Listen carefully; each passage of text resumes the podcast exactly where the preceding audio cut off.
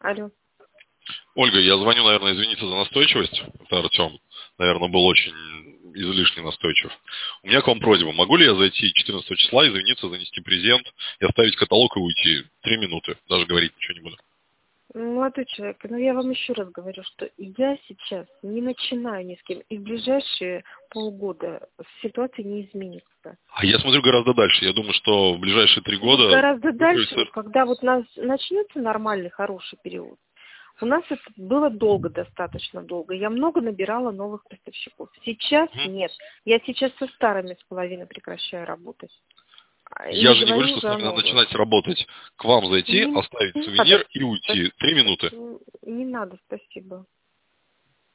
Если я скажу, что я питерский из Приморского района, с улицы Савушкина, просто переехал в город Москву и зайду к вам как землячки. Не надо, я вам еще раз говорю, э, мне не надо сейчас ничего нового, и не надо никаких презентов, я работать все равно начинать не буду. Ольга, я тогда на 8 Спасибо. марта перезвоню, это ровно полгода, и поздравлю с 8 марта, хорошо? Ну, Вот, давайте, хорошо. Все, до 8 марта, всего хорошего. Удачи.